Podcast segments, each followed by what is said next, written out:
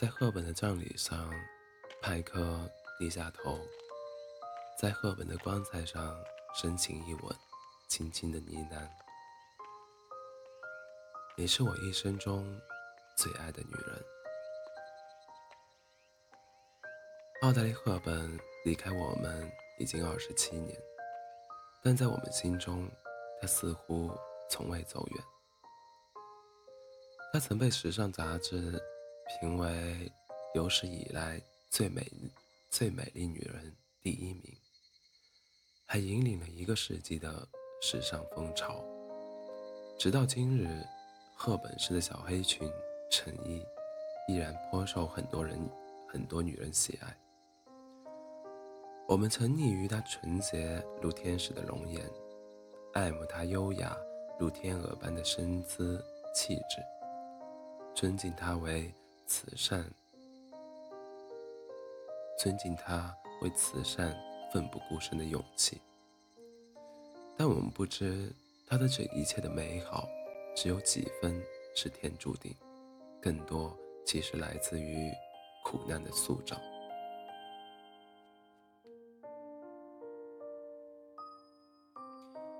一九二九年五月四日，奥黛丽·赫本出生于比利时。布鲁塞尔的一个贵族家庭，本应幸福快乐的童年生活，却因父亲的出走而破碎了。这件事成为他一生中最大的创伤。更不幸的还在后面。十岁那年，因为二战的爆发，母亲带着小赫本逃回老家荷兰，但没过多久，荷兰也被德国纳粹。所占领，在那里，他经历了人生最苦的日子，曾好几度几乎要活不下去。有时候，他和母亲只能躲在地下室里，而且一躲好几个月，暗无天日。缺粮断食，实在饿得受不了，就啃郁金香球根，或者干脆喝很多水睡觉。他还亲眼目睹了舅舅、表哥被枪决，那样极端的生活环境导致他长期营养不良、瘦弱不堪，还患上哮喘、黄疸和贫血。唯一的安慰就是在情况稍微好一点的时候，他能去一所舞蹈学校学习芭蕾，那是他心中的理想。在经历无数绝望和险境后，赫本母女终于活着等到了战争结束。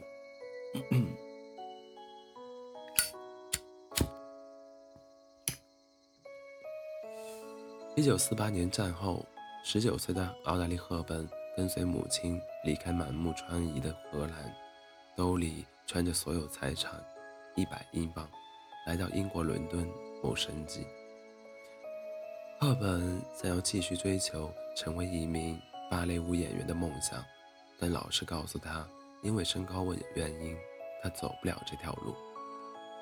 失望之余的赫本，为了解决经济压力，转做兼职模特，并且参与了一些歌舞剧的演出。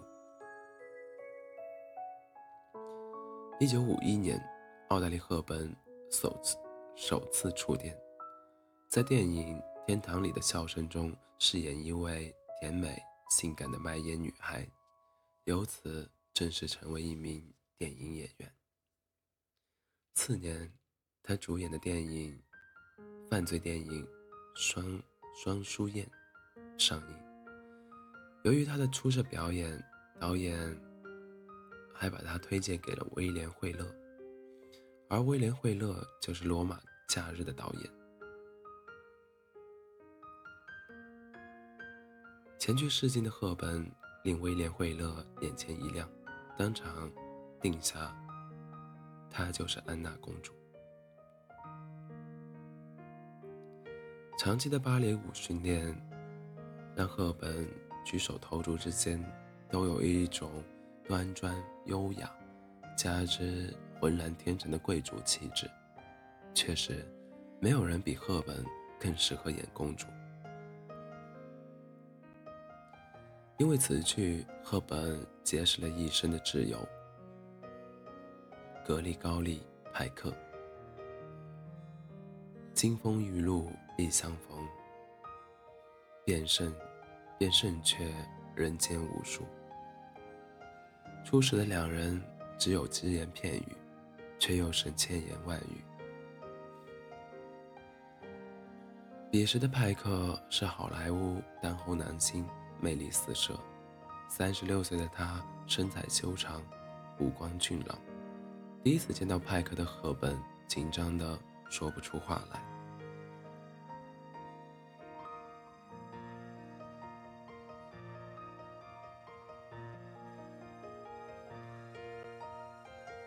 彼时的赫本只是刚出道的小演员，但瘦弱的脸上却挂着一双天真活泼的大眼睛。当他望向派克时，派克的心房犹如千万只小鹿在撞击着。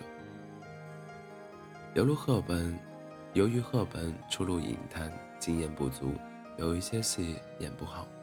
当时有一场哭戏，赫本怎么也找不到感觉，演了很多次都不行，浪费了不少胶片。导演一怒之下，竟把赫本骂哭了，才因此拍好了这段哭戏。为了帮助赫本，派克常常用自己的情绪和小设计带她入戏。在那一场《真理之口》的拍摄中，派克特地设计了一个小插曲，事先并未告诉赫本。派克把手放进真理之口，假装手被咬掉的样子，不知情的赫本被吓了一跳。那种自然流露出的惊慌失措。无比生动有趣，也因此成为了流传至今的经典桥段。就这样，在派克的带领下，赫本的表演天赋和潜能完全被激发了出来，高贵中透露出小可爱。骑着小摩托在罗马的大街小巷飞驰着，赫本和派克简直活脱脱一对小情侣。在西班牙广场初识的两人，拍摄结束后，在电影的宣传海报上，主演一栏里，派克的名字赫赫在列，但赫本只是偏居一偶。派克找到制作方，要求把赫本名字列在海报中间，在派克心里早已认定赫本才是主角。因为这一小小的举动，赫本。更快地在影坛获得了一席之之地，并一举斩获第二十六届奥斯卡金像奖最佳女主角。在颁奖典礼上，激动到语无伦次的赫本没忘记表达对派克的感谢，称这是派克送给他的礼物。戏里如此默契的两人，让不少人开始猜测，戏外的两人是否。会继续这份情缘。哪个少女不怀春？面对这样一名翩翩君子，赫本自然是喜爱至极的。但碍于派克已是三名孩子的父亲，他只能把这份感情深藏于心。而派克对赫本的感情早溢于情，溢于言表。其实那时的他和妻子感情已经破裂。但还未离婚，所以对于这份爱，他从未从未说出口。戏中的两人爱而不得，戏外的两人依然爱而不能，不是因为不够爱，而是因为太爱。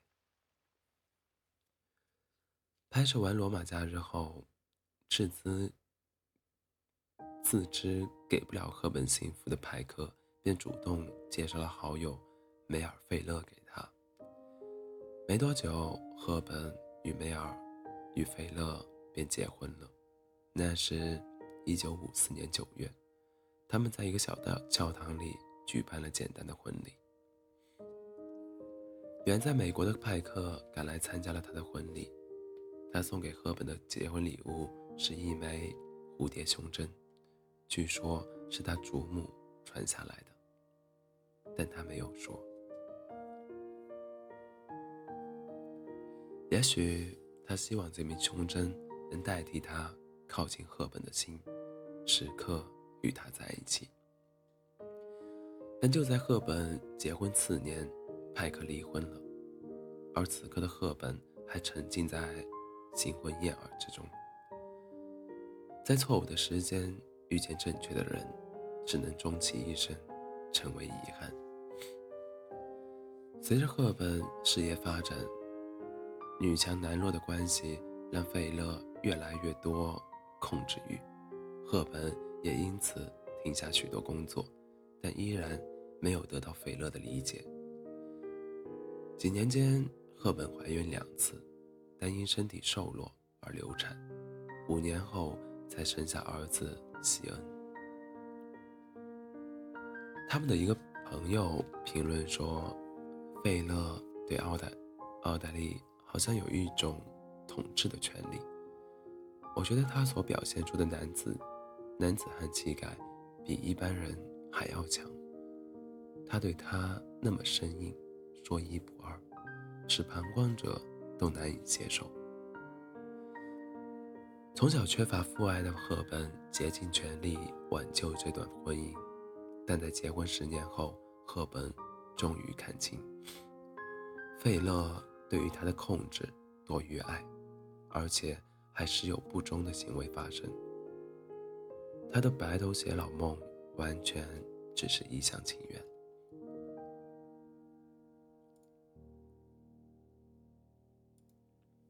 一九六八年秋天，赫本再次怀孕，但又流产了。这次事故后，他们彻底结束了这段婚姻。但遗憾的是，派克已经再婚了。兜兜转转一大圈，最终两个人还是失之交臂。错误的时间遇见正确的人，终究只能是一种遗憾。不过两个人却用大半生的时间补起了一种超越爱情的感情，至今成为一段佳话。每次赫本来到美国，都是第一时间去看望派克。赫本遭遇离婚，很少表达，很少表达的他，唯独对派克。敞开心扉，向他倾诉。在这个圈子里，婚姻真难维持啊！请你相信我，我本来想白头偕老，但太难了，太难了。派克也多次写信安慰赫本，鼓励他坚强面对，勇敢去爱。二零一七年九月，伦敦佳士得拍卖行。对赫本的私人物品进行拍卖，有一件特别的物品非常引人注目，那是一封格雷高利·派克写给赫本的信，上面写着：“我亲密的死党，我一直都在。”这样的称呼，这样的措辞，不禁让人感动。一九七五年。派克的长子自自杀身亡，白发人送黑发人的悲哀让派克痛不欲生。得知噩耗的赫本第一时间从瑞士赶到美国看望派克。此时的派克闭门不出，谁也不见，只有赫本让他打开了大门。四十载的相知相惜，两人的交情早已超越了友情，甚至爱情。但最能看难能可贵的是，他们深情，却不暧昧。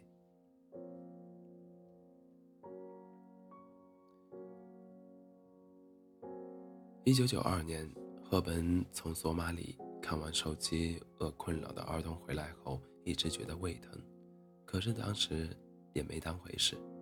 在朋友劝说下，他才接受了检查，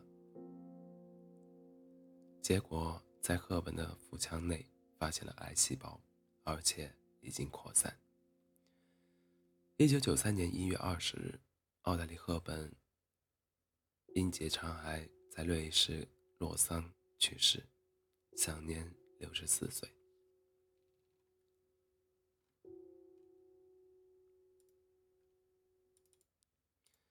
出殡那天，七十七七十七岁的派克在妻子的陪同下来到赫本的葬礼，这让人大吃一惊，因为一九九一年后，派克几乎足不出户，只是待在后院里刺花弄草。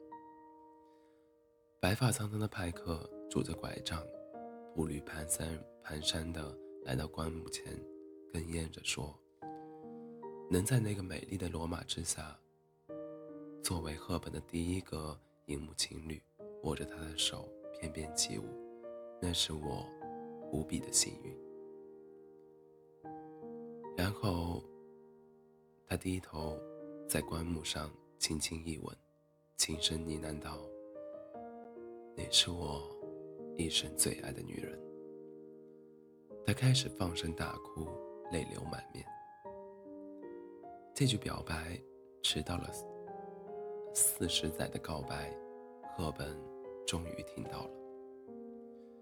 这是他藏在心底四十年的秘密啊！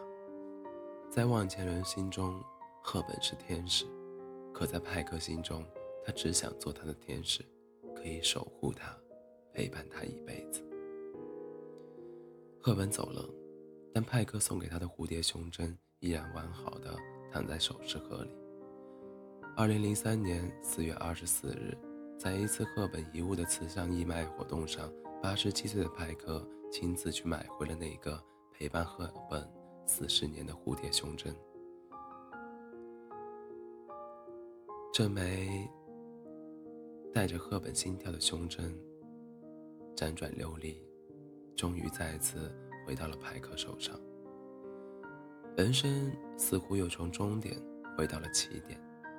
时光似乎又回到了罗马假日的那个夏天，她还是天真烂漫的少女，她还是温柔多情的绅士，但这一次，他终于握住了她的心跳，这一次，他的心终于为他了停留。一个多月后，心无遗憾的派克永远的闭上了双眼，追随赫本而去。从别后，忆相逢。几回魂梦与君同。在这个永远沉睡的梦里，她将只是他一个人的公主，而他，是他永远的护花使者。